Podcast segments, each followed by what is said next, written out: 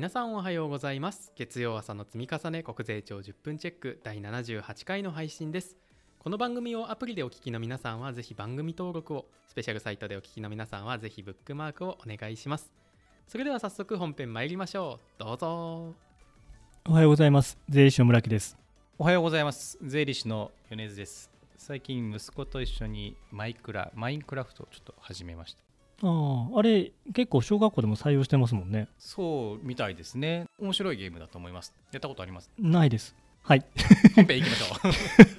はい。このシリーズは国税庁の新着情報のうち重要性の高いものを2人で話すトーク企画です。我々2人の勉強会に参加するイメージで聞いていただければというふうに思います。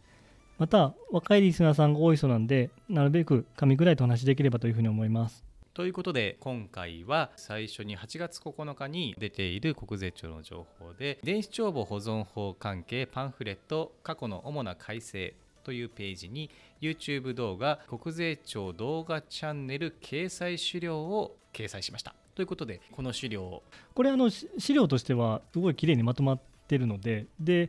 お客さんにもやっぱり電子取引とか電子帳簿保存の話ってよく聞かれるので、はい。これポンって渡したら結構分かってもらえるんじゃないかなと思うのでいい資料ですね。そうですね。インボイス制度も始まりが見えてきて結構お客様からやっぱセットであれこれどうなるんだっけ？とかいつからだっけっていう質問が以前よりちょっと増えてきた気がいたしますので説明の資料に非常にいいものをご提供いただいていると思いますので活用していきましょ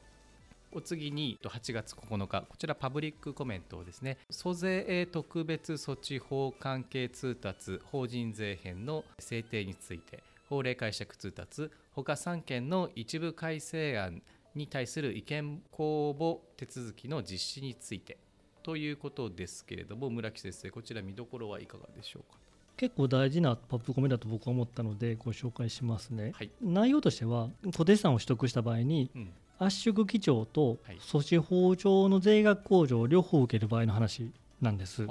いはい。まあ、なくはないと思うんですけど今の取り扱いをえーご紹介すると例えば補助金の圧縮基準だとしたら補助金を交付を受けてから特定資産をその資産を取得する場合っていうのは特定資産の帳簿価格を圧縮基準に減額した後の金額で税額控除を計算すると思うんですね。うん、これ今ですね。だから当然ですけど補助金の圧縮基調をしてでそれで減額された後の取得価格帳簿価格に基づいて税額控除額を計算すると。で次逆のパターン。取得した後の翌年度に補助金を受ける場合は資産を取得した事業年度の翌事業年度に補助金の交付を受けて圧縮基調をした。でじゃあ取得した年度をどうするかというとその資産の取得額から補助金の交付予定金額を控除した金額に基づいて税額控除取得っていうことになってると思うんです。はいだからまだ圧縮基調は先だけどそれを見込みがあるんであればその見込み額を減額した上で税額控除しなさいというのが今の取り扱いだと思うんですね。でこれを見た時は私もあそうだなと思って見てたんですけど今の現行の取り扱いの問題点があるよとそれは何かというとそれをその調整をするえ税額控除とそれを調整しない税額控除があるらしいんです。具体的にいくと例えばですけどそういう調整をするものの中の代表例としては中小企業者等が経営力向上設備を取得した場合の税額控除。はい。これは取り扱いがあると。うんうん。その減額指定っていうのを調整する規定があると。ただ中小企業者が機械を取得した場合の税額控除はこの取り扱いがないんですって。減額しないものを税額控除できるということそうそうそう。あそうなんですか。で僕も知らなかったんですけどね両取りできるってことですよね。そうなんそうなんです。でそれはおかしいよねということで今回全部のそういう制度について統一しようということでパブコメが入ってましたので僕だけかもしれませんけど知らなかったんでああそういうことになってたんだっていうので知りました、統一される方向としてはどっちに統一されるんでしたえー翌年度に圧縮基調を受けるべき金額を差し引いうんてうん。税額控除しなさいっていうふうに統一されるということです。じゃあ税務のオーソドックスな考え方で所得控除を取ったのか税額控除を取ったのか両方は取れないよっていうことですよね。そうだ、まあ、圧縮基調とはい。圧縮基調した額までは税額控除取れないよということですね、はいでこれちなみに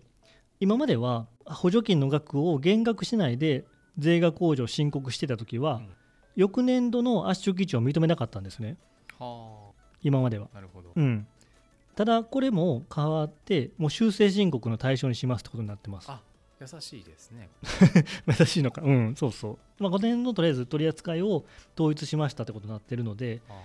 うん、結構最近やっぱ補助金が多いのでそうですね。該当することもあるんじゃないかなと思いますけどね。まさに事業再構築とかもタイミング的には先に投資をしてそこからの入金そうそうそう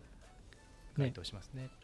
で、えー続いてこちらは新着情報というわけではないんですけれどもエピソード25でも去年ですね去年熱の終わりの会談会ということで税理士目線の怖い話として取り上げていた税理士税理士法人に対する懲戒処分等という情報が去る7月14日に国税庁のページに新しい事例が掲載されていましたのでちょっとこちらも税理士事務所にとっては非常に切実な問題ですので、え確認していきたいと思います。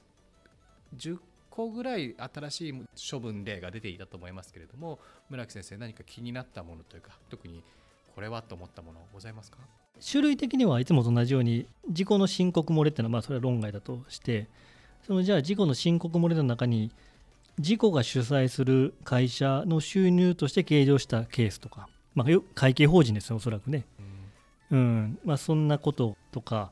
あとは税理士法41条の業務処理簿がなかったっていうケース、まあ、これは多分それだけでは挙げられたわけじゃないと思いますけど多分合わせ技合わせて言われてるケース、うん、おそらく。で、あとあったのは、納税者からの依頼を受けて、仕方なく不正に関与したというか、いうケースも、これ、やめてあげてほしいですけどうね。んやめてあげてほしいっていうのは、あの 納税者に言ってるんですよ、納税者に。そんな無理は言わないでっていう。そあのゴムたいなっていう、そうですねそうです。ことがありましてね。そうなんです。で、例えばその1個の例として、育成牛のを持ってる会社なんですけど、すでに死亡した育成牛の処分損を、その違う年度に計上したというか、過去に死亡していた育成牛の処分損を登記に上げたっていうので、業務停止命令を受けてるとかいうのはあったので、なかなか、まあ、気ずれですけどね。経緯はわからないですけど木ずれじゃないですか。木ずれってまあ、ね。もちろん軽視しちゃいけないけどうん、きでも木ずれじゃないですかと いうところで、うん。ここまで来るのかっていうのは結構身につまされる思いですよね。ね、もちろんね何か背景があったんでしょうけども内容としては削れなんでなかなか厳しいなと思ったりあと気になったのはおそらく勤務税理士の方うん。がその勤務税理士の間に関与先データをうん。自己所有のハードディスクに記録してうん。複製して営業費とえ秘密等を盗んだと。うん。でかつ自分の税理士事務所独立したんでしょうね。自分の税理士事務所でえ従業員にその持ち出したデータでその関与先旧関与先っていうんですかねうん。の仕事をしたとうん。いうことで、まあ、これはあの勤務税理士の方は気をつけないといけないですよね。うん。あと最後はあれですね。自分のえ申告、うん。税理士の申告を勤務する親族や従業員に依頼して、でその整形一親族へその分の対する給料を払ったんですかね、うん。それを経費に計上して申告漏れを生じさせた。これはちょっとやや不可解でいいわゆる青色先住者に該当ししいやない分かんないんですけどね。ししえない方そうなんでしょうね。うんなんかやっちゃったなっていう感じはしますけどね。と背筋が冷えるような思いもありましたけれども日々のコンプライアンス意識に緩みがないかということを改めて確認をしてしっかりと胸を張ってできる仕事をしてまいりたいと思います。では最後に声で届ける税務通信ミートアップのライブ配信勉強会ですね。税務通信30分チェックのお知らせです。9月25日の月曜日お昼の12時15分から30分間またライブ配信をさせていただきます。前回ご参加いただいた皆さんにアンケートをお願いしていましてここ2週間にわたって紹介しているんですけれども、まあ、ちょっとしつこいかなって思われたら恐縮なんですけれどもたくさんコメントをいただいて嬉しいので今週もちょっと取り上げてみますね。ポッドキャストネームフラワーさん。まずは村木先生米津先生お疲れ様でした。いつも毎週月曜日の国税庁10分チェックを楽しく聞いております。今回は Zoom で先生方のお話を聞けるということでしたので楽しみにしていました。いつもより早めにお昼休憩を取りました。私は会計事務所パートの税理士受験生です。子育て中の主婦ということもあり周りに会計税務のことを話せる仲間が少ないので、えー事務所の同僚ぐらいしかいません。先生方のトークを聞いていろいろ勉強させていただけているのでとてもありがたいです。今後もできるだけ続けていっていただけると嬉しいです。また次回も Zoom での勉強会開催を楽しみにしております。本日はありがとうございました。受験生なんですね。そうですね。あの主婦で勤務中の受験生ってことだよ、うん。で子育て中。か大変だ。大変ですよね。非常にそういう方に聞いていただけると嬉しいですね、そうですね。少しでもお役立ちできればと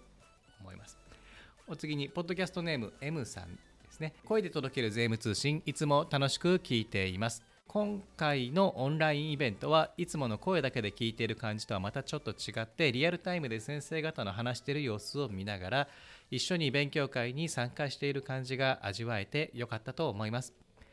今後の要望としてはゲストを招いてトークするような特番をまた配信してもらえると嬉しいです。ヒロ先生の回面白かったです。これからも配信楽しみにしていますと。ゲストですね。ということで、えー9月のミートアップもぜひ、えーご参加ください。参加にあたって申し込みフォームがありますので参加をご希望される方はアプリの概要欄もしくはスペシャルサイトのリンクからお申し込みをお願いいたしますと。ということで今回も新着情報を取り上げつつミートアップ参加者皆様からのメッセージもご紹介いたしました。去年もやりましたけれども税理士および税理士法人に対する懲戒処分定期的に見てと襟を正して仕事をしていきたいと思います。それでは月曜朝の積み重ね国税庁10分チェックそろそろ終わりにしたいと思います。懲戒処分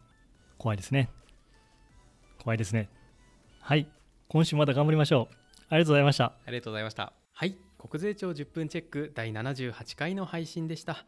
今回もミートアップ参加者の皆さんの声を取り上げておりましたが引き続きリスナーの皆さんからのメッセージお待ちしております。メッセージのご投稿は概要欄のフォームからもしくはスペシャルサイトのご意見ご要望ボタンからお待ちしております。それでは今週も無理せずやっていきましょう。